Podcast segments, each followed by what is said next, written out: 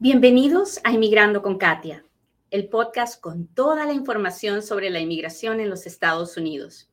Yo soy Katia Quiroz, abogada de inmigración. En los Estados Unidos hay una ley que se llama VAWA. Y usted me dirá qué cosa es VAWA.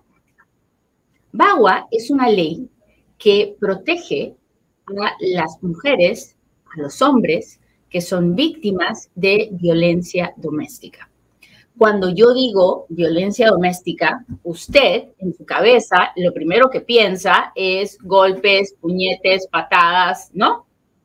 ¿Sí? Ok. Cuando usted dice violencia doméstica, eso es lo primero que pensamos. Pero déjeme decirle algo, eso no es verdad. La violencia doméstica no solamente es en golpes. Hay violencia doméstica psicológica. Sí, hay relaciones tan tóxicas donde no hay un solo golpe, pero hay una violencia psicológica brutal, hay un terrorismo psicológico brutal. Y esta ley, VAWA, también lo contempla. Hay, hay parejas donde hay un ciudadano o un residente que es uno de los esposos y la otra pareja, la otra esposa o esposo es indocumentado y tiene 20 años de casados y el ciudadano nunca ha hecho nada por este inmigrante. ¿A usted le parece que eso es que eso está bien? ¿A usted le parece que ah, eso es normal? No. Eso es un tipo de abuso psicológico. ¿No? Te tengo detenida, te tengo, estás indocumentada, te pueden deportar y te tengo amenazada de que si haces algo, si dices algo, si no haces lo que yo quiero, pues te van a deportar porque eres indocumentada. ¿Quién está de acuerdo conmigo? Levante la mano.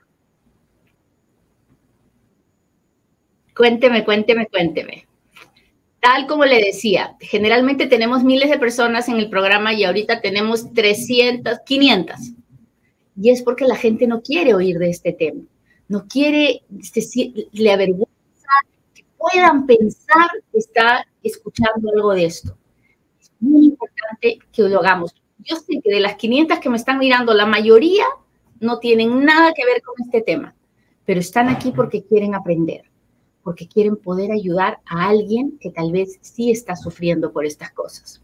Y tengo que decirle algo, hay salida, hay salida pero no la va a poder utilizar la salida si es que no se entera de que existe. Así que es bien importante, por favor, ayúdeme, machúquele al botón de compartir. Ayúdeme a llegar a estas mujeres y hombres que necesitan escucharme. Déjeme darle otros ejemplos de abuso psicológico. está, te controlan, te controlan a dónde vas, a dónde vienes, con quién vas, con quién vienes, a qué hora sales, a qué hora entras. Si trabajas, te cuentan los minutos de cuándo, cuánto tiempo te, demoras en llegar del trabajo a tu casa. Y cuando haces algo que le molesta a la otra persona, te dice que va a llamar a inmigración para que te deporte. O que te van a quitar a los hijos, porque como eres indocumentado, entonces no tienes derechos. Y solamente la otra persona que tiene papeles se va a quedar con los hijos y te lo crees. Te lo crees porque no sabes nada mejor, porque crees que como estás indocumentada no tienes ningún derecho o, porque crees que realmente la otra persona tiene el poder de hacerte deportar. La verdad es que nada de eso es cierto. Ningún inmigrante indocumentado pierde a sus hijos por ser indocumentado ningún inmigrante indocumentado es deportado porque el esposo o la esposa llama para que con ICE para que lo vengan a recoger. Así no funcionan las cosas. ¿Quién está de acuerdo conmigo? Levante la mano. Gracias, muchachos, por compartir. Los números van subiendo. Yo sé que es porque ustedes están conmigo, mi gente de Instagram. Muchas gracias. Hola, Elena Marí. Anita, ¿cómo están? Brian, Marta, Jackie. Déjeme darle otro ejemplo de abuso psicológico, ¿no? estás en una relación tóxica y la persona con la que estás, hombre o mujer, uh, tiene adicciones. Uh, ya sea que es la droga, ya sea que es el juego, ya sea que es, um, no sé, adicción al sexo, adicción a la comida, ad adicciones. Hay miles de tipos de adicciones. Y entonces esta persona con la que estás uh, te maltrata, te quita tu dinero, te roba, uh, se desaparece, desaparece por dos, por tres días, uh, te engaña y, y, al final te hace sentir mal a ti, como que fuera tu culpa. Tú no lo comprendes, tú no, tú no la entiendes, tú no, no la proteges, no la cuidas, no la ayudas lo suficiente. Eso es abuso doméstico. Eso es abuso psicológico. El abuso psicológico no solamente es que te griten, te insulten y te digan un montón de barbaridades. No. Hay muchas formas de abuso psicológico que no necesitan ningún tipo de violencia y sin embargo son abuso psicológico. Hemos hablado de relaciones tóxicas y de ejemplos de abuso psicológico. Este abuso psicológico también puede ser de hijos a padres hay muchos papás, sobre todo papás latinos, mamás latinas como yo, que pensamos nuestra manera malentendida de amar a nuestros hijos que tenemos que aguantar todo, porque son nuestros hijos, son, son nuestra sangre. Entonces uno por los hijos hace lo que sea, ¿verdad? Sí. Miren, eso no nos lo van a cambiar nunca jamás. Yo, no hay manera humana por más que lo racionalice, que vaya a dejar de, hacer lo que sea por mis hijos. Pero lo único que no les puedo permitir a mis hijos es que me falten el respeto. Porque entonces deja de ser una relación de padre-hijo y se convierte en una relación de agresor y de víctima. Entonces no se crea, es difícil, sobre todo cuando los muchachos son adolescentes, ¿no? Porque tratan, tratan, tratan, claro que tratan. Uh, y dígame, yo, si me pregunta a mí, yo tengo una experiencia increíble de eso, de, cómo, de cómo uno tiene que luchar porque lo respete. Porque los hijos no son perfectos. Si usted tiene hijos perfectos, maravilloso, porque yo, yo la verdad, los míos no son perfectos. Y me ha tocado sufrir mucho para poder mantener una relación de amor con mis hijos, bonita con ellos. Así que hay un momento en que a veces las relaciones con los hijos ah, se, rompen, hay una falta de respeto. Y cuando hay estas faltas de respeto, entonces puede haber un abuso psicológico. Muchas veces, por ejemplo, si tenemos un hijo que está metido en drogas, en alcohol, en adicciones, el muchacho no puede controlarse, tiene una enfermedad, está enfermo con una de sus adicciones y hace cosas que nos faltan mucho el respeto y que nos hacen sufrir terriblemente. Ese sufrimiento es abuso psicológico. Tener un hijo que roba en la casa, que rompe las cosas, que insulta, que grita, que me amenaza, que me va a hacer deportar. Eso es abuso psicológico. Hay situaciones en las que el hijo o la hija no tienen ninguna intención de maltratarme, pero lo hacen porque tienen una discapacidad, porque tienen alguna situación que los hace muy vulnerables. Siempre cuento el, caso de este que tuve, donde el niño tenía 30 años y era autista. Y cuando tenía una crisis, pues rompía cosas en la casa, rompía las sillas, rompía lo que se le cruzara, porque su auti tenía autismo severo y, eso era lo que, lo que su cuerpo quería hacer en ese momento. Y entonces los papás tenían que controlarlo, tenían que a veces llamar a la policía para que lo agarraran, lo llevaran a un, a, un sitio donde pudiera tranquilizarse de recogerlo. Ahí no había ninguna intención de daño, ¿verdad? No había un gran sufrimiento de los padres. Todas, hay cada vida, cada situación es especial, pero en esas situaciones hay un tipo de sufrimiento, de abuso psicológico. Entonces, hay una ley que se llama VAWA, que le permite a un papá, a una mamá, a un esposo, a una esposa, de ciudadano americano o de el esposo residente legal para que en vista de que están siendo víctimas de abuso psicológico o abuso físico, puedan pedir un permiso de trabajo que les permita vivir legalmente en los Estados Unidos. Esa visa se llama VAWA. A ver, necesito que se la aprenda de memoria, porque un día se va a cruzar con una persona que le cuente los problemas que está teniendo con su hijo o con su esposo o con su esposa, y usted le va a poder decir, yo aprendí con Katia que hay una ley que se llama VAWA y que la VAWA tal vez te puede ayudar a arreglar tus papeles. Así que escríbame de qué ley estamos hablando hoy día. Escríbame, por favorcito, agarre su teléfono y escríbame de qué ley estamos hablando hoy día. Se escribe B chica A W A. VAWA. VAWA. Muy bien, muy bien. Muy bien, Elba. Ya te lo aprendiste, VAWA. Listo. VAWA, JDC dice VAWA, VAWA. Muy bien. Entonces, les voy a dar los requisitos para hacer una VAWA cuando uno es víctima de un esposo o esposa, ciudadano, americano o residente. Cuando uno quiere, uno es inmigrante, no importa cómo haya entrado, puede haber entrado indocumentado, puede haber entrado con una visa de turista o con una visa de estudiante o con una visa de lo que sea y se quedó está indocumentado y la persona está casada con un ciudadano o con un residente, tiene que probar lo siguiente.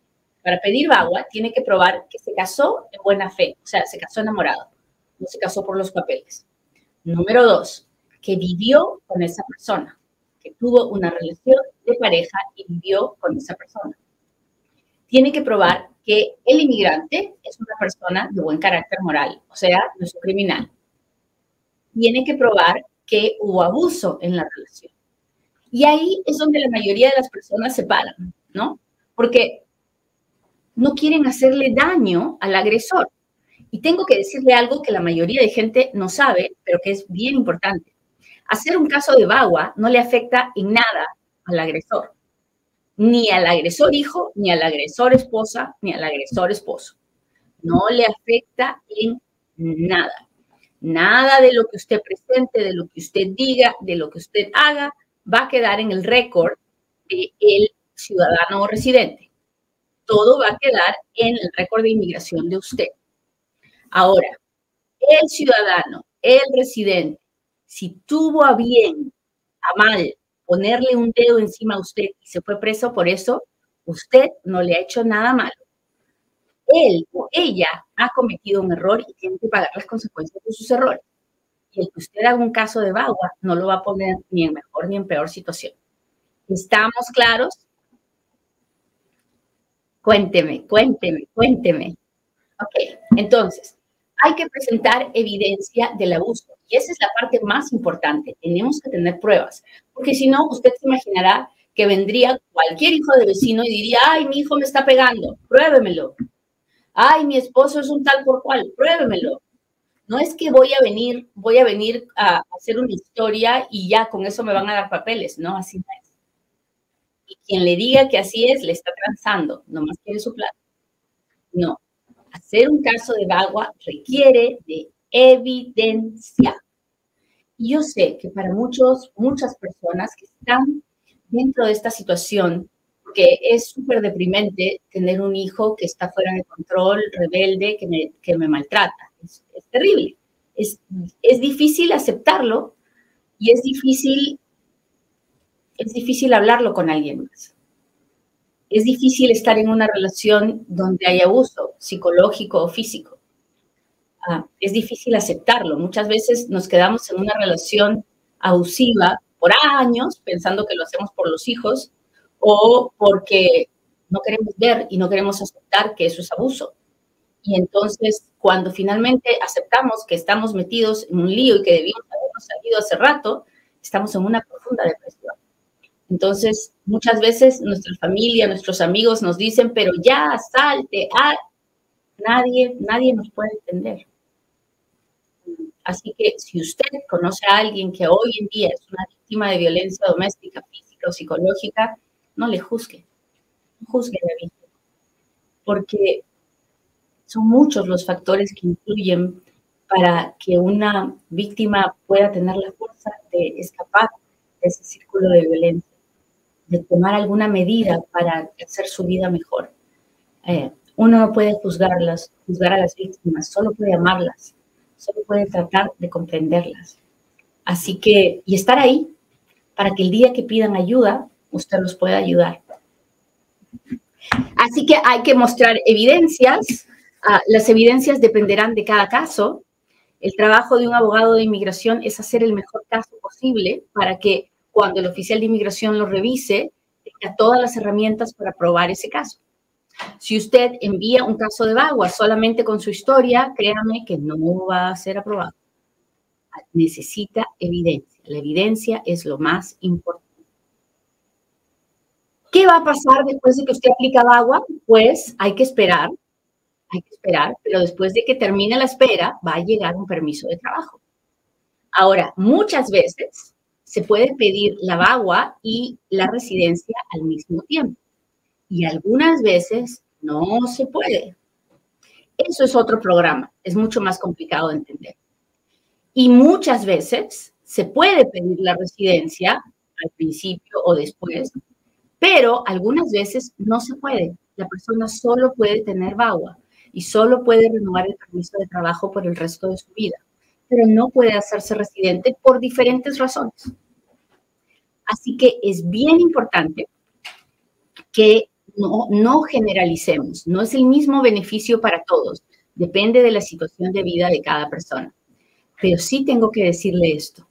Hoy en día hay muchos, pero muchos padres que podrían estar teniendo su permiso de trabajo y su residencia si en vez de estar enfocados en proteger al muchacho que les está dando problemas, se enfocaran en ayudarse a sí mismos para poder ayudar a sus hijos la rebeldía y, los problemas con los hijos son muy fuertes, sobre todo después de esta pandemia. he visto un alza muy grande um, en, hijos que tienen adicciones y problemas después de la pandemia. Y los papás, si están indocumentados, tienen que poder llegar con alguien como yo y decirle, preguntar, Katia, ¿esto es? Esto puede ser un caso de vago Ah, si usted está en una relación tóxica, busque ayuda, hable con un abogado. Pregúntele, ¿esto es? ¿Tengo lo suficiente? ¿Esto me va a ayudar? Si voy a tener mi permiso de trabajo, puedo salir de esta relación, puedo buscar un buen trabajo, puedo vivir independientemente. De eso se trata Bagua. De eso se trata Bagua. Si le gustó el programa de hoy, por favor, compártalo, póngame un dedito, póngame un corazoncito, dígame, Katia, acá estoy. Y si algún día se encuentra con alguien que necesita esta información, mándelo a inmigrandoconcatia.com, mándelo a la página de YouTube, ah, dígale que me visite en TikTok, que se suscriba a mis lives para que no se pierda ninguna información. Y sigamos compartiendo la información, sigamos compartiendo. Mucha gente dice que está sufriendo, que que no hay salida. Y siempre hay salida, siempre. No hay ninguna situación en la que usted realmente esté atrapado. Uno está atrapado cuando quiere estar atrapado, cuando uno se siente atrapado. El día que uno se decide a romper las cadenas y a sentirse libre, uno lo puede hacer, no importa cómo. Está bien, uno puede sufrir porque no va a tener lana, porque va a tener que aprender a... Es cierto, pero de que se puede, se puede. No hay nada ni nadie que le pueda detener. Muy bien, Vamos a contestar preguntas, así que hágame sus preguntas porque ahora es cuando Katia responde.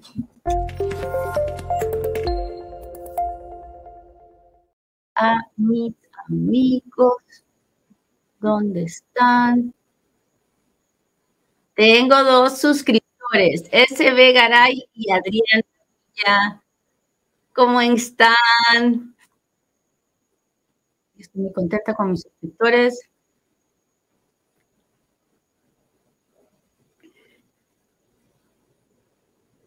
Déjeme ver.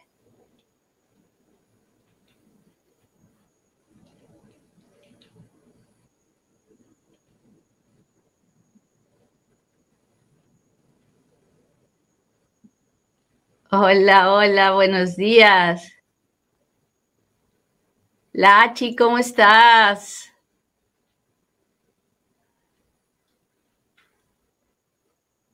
Ah, ¿Qué tal, Dianita?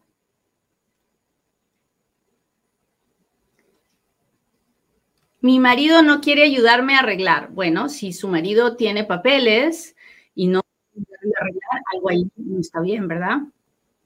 Así que es buena idea hablar con un abogado de inmigración, que le haga las preguntas que le tiene que hacer y vea si usted puede hacer un caso de bagua. Les digo, no, no es, hay que ser bien abusivo para estar en una relación de pareja donde se supone que uno quiere estar del otro y es, mutuo y, de repente no, tu pareja no, quiere tu bienestar, quiere tenerte controlada. Ah, Lilia, ¿cómo está? Muchas gracias. Gracias por estar aquí. Gina, muchas gracias. Gracias por estar aquí. Miclovin, gracias por las rosas. Anthony me mandó su corazón, muchas gracias. Ah, a ver.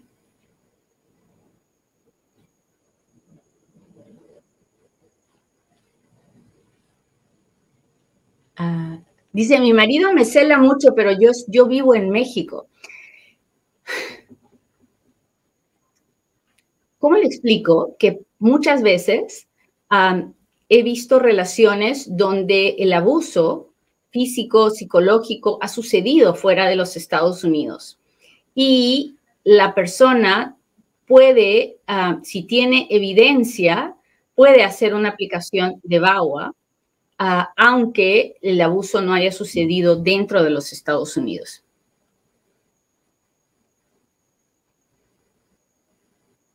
Hola, Napa, ¿cómo estás?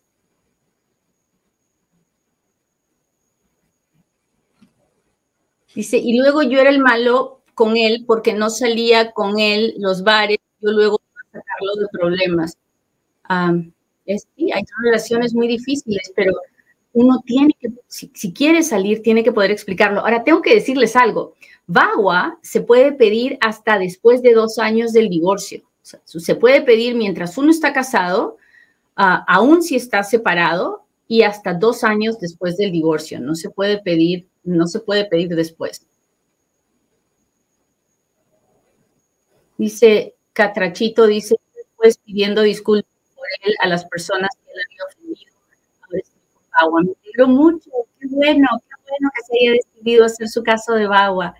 Ah, porque así no va a depender de nadie.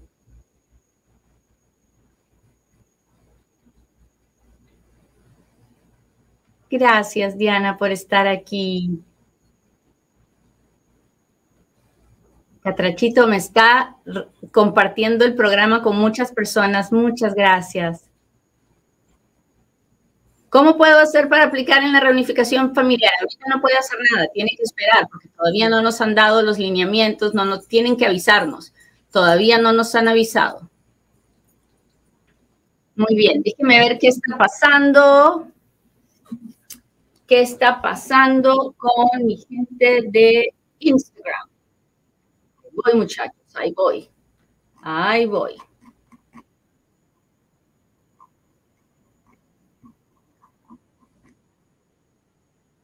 Hola, soy Angélica de Colombia, tengo familia residente en Estados Unidos. Bienvenida, Angélica. de México, siete años, quisiera pedir asilo. Ah, puedo pedir cita por CBP1, ya nos están extorsionando. Uh, Yadira, tiene que hablar con un abogado primero, porque si quiere pedir asilo porque le están extorsionando, primero tiene que decir que esa extorsión está relacionada a discriminación por su raza, por su religión, por su política, por su nacionalidad, es parte de un grupo especial y su gobierno no la va a proteger, sino por mucha violencia que haya, no hay un caso de asilo. Así que hable con un abogado de inmigración primero. Ah, se puede aplicar a la visa EB2 si se ha solicitado el asilo previamente. Si la persona está con un caso de asilo pendiente, uh, hay que evaluar muchas otras cosas antes de poder saber si se puede intentar algo diferente. a cuánto tiempo se demoró en aplicar por el asilo, con qué visa entró, en fin, si la persona entró indocumentada, no, de ninguna manera. Hola, hola, desde Chicago, Bogotá. Saludos, saludos de todos, muchas gracias. Desde Phoenix. Ah, muchas gracias.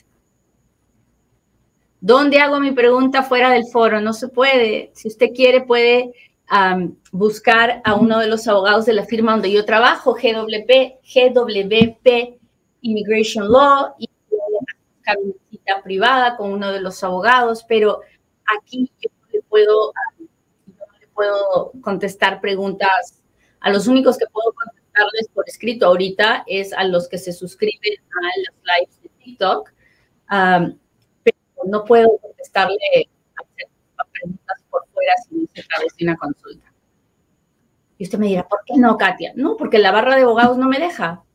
Tengo, tengo reglas que tengo que cumplir, ah, que el colegio de abogados ah, me obliga. Ah. Hola Janet, ¿cómo estás? Muchas gracias, muchas gracias. Qué linda mi gente de Instagram y qué activa está. Muchas gracias.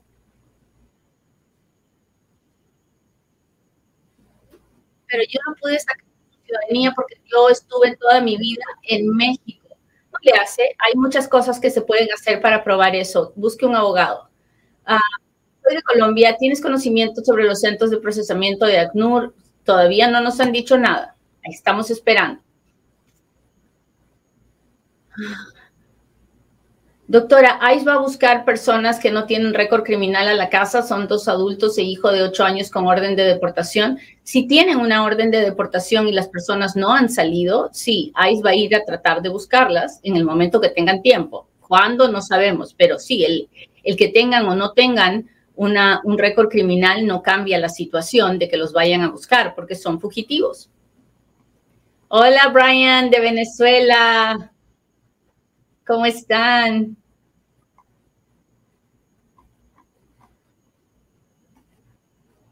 Entré ilegal, pero tengo récord limpio. Me casé con el ciudadano. ¿Cuánto tiempo me tomará para la residencia? Varios años, porque ahí hay que hacer la petición familiar, hay que hacer el perdón para luego regresar a su país a pedir la residencia.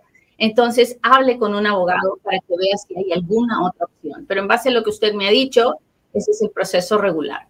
Muy bien, déjeme ver qué está pasando con mi gente de YouTube y de Facebook. Aquí estoy, aquí estoy, muchachos. Hola, hola. Hola, hola, saludos de Austin.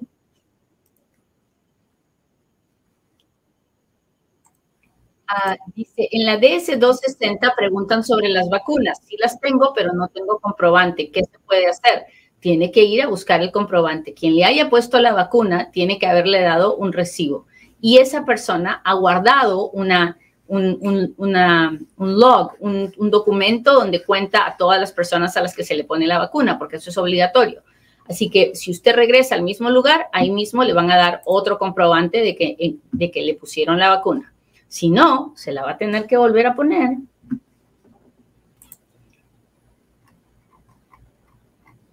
A ver, a ver, a ver, a ver, a ver.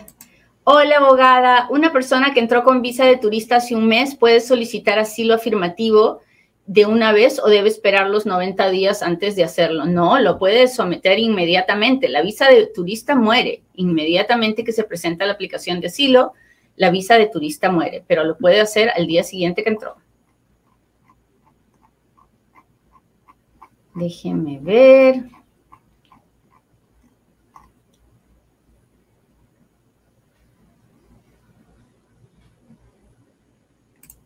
Dice, es normal que alguien que esté esperando por residencia por más de tres años, ya después de la última cita con inmigración, ellos no han pedido más papeles. ¿Cómo se puede averiguar por qué se demora tanto? Laura, usted espero que tenga un abogado, porque no, no es normal que se espere tres años después de la entrevista. Después de la entrevista, generalmente yo espero 90 días y si después de 90 días no tengo respuestas, empiezo a fastidiar, empiezo a... Y si se me pasa el año, me imagino que me voy a la Corte Federal a decirle a un juez que ya se le pasó la mano a, la inmigración. Así que busque a su abogado.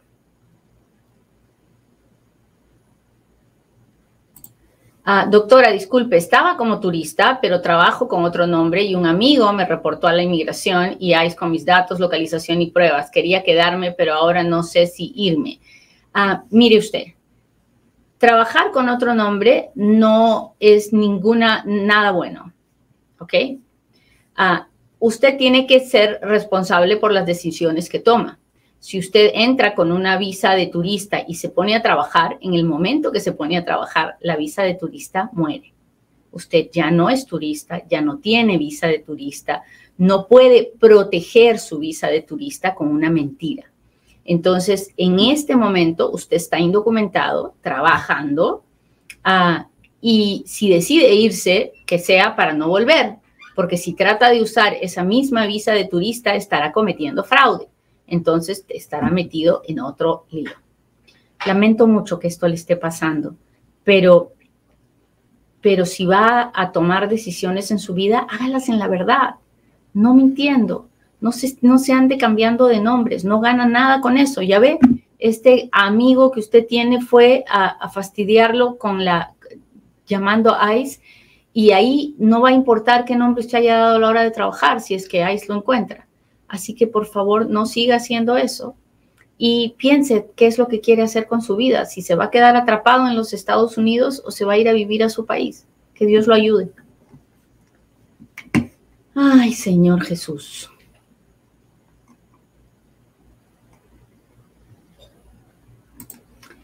Doctora, estoy separado hace cuatro años de una ciudadana. Ah, ¿Puedo aún aplicar? Si está separado nada más, sí. Si está divorciado y ya pasaron más de dos años, no. Katia, estuve en una relación de dos años con un residente. Él es alcohólico, pero en una discusión tomó mi celular y eliminó toda la conversación. No tengo manera de comprobar. Tania, muchas veces pensamos que no tenemos manera de comprobar, pero si usted está casada con él, ah, si usted habla con un abogado experimentado, le va a ayudar a encontrar formas de probar todo lo que ha vivido con esta persona. Muy bien, muchachos, gracias por acompañarme. Le pido a Dios que hoy sea un buen día. Si usted que ha visto este programa nunca ha sido víctima de nada, pues gracias, gracias por ayudarme a aprender sobre esto para compartir la información. Si usted en este momento es víctima de abuso psicológico, abuso físico, ¿qué espera? ¿Qué espera para salir de esa situación? Aquí estoy yo diciéndole que sí se puede, que puede arreglar sus papeles, que puede vivir una vida sin miedo, que puede vivir una vida valiente, que puede vivir una vida en paz. Así que échele ganas, vamos a hacer el caso de Bagua. Que tengan un lindo día, hasta pronto. Bye.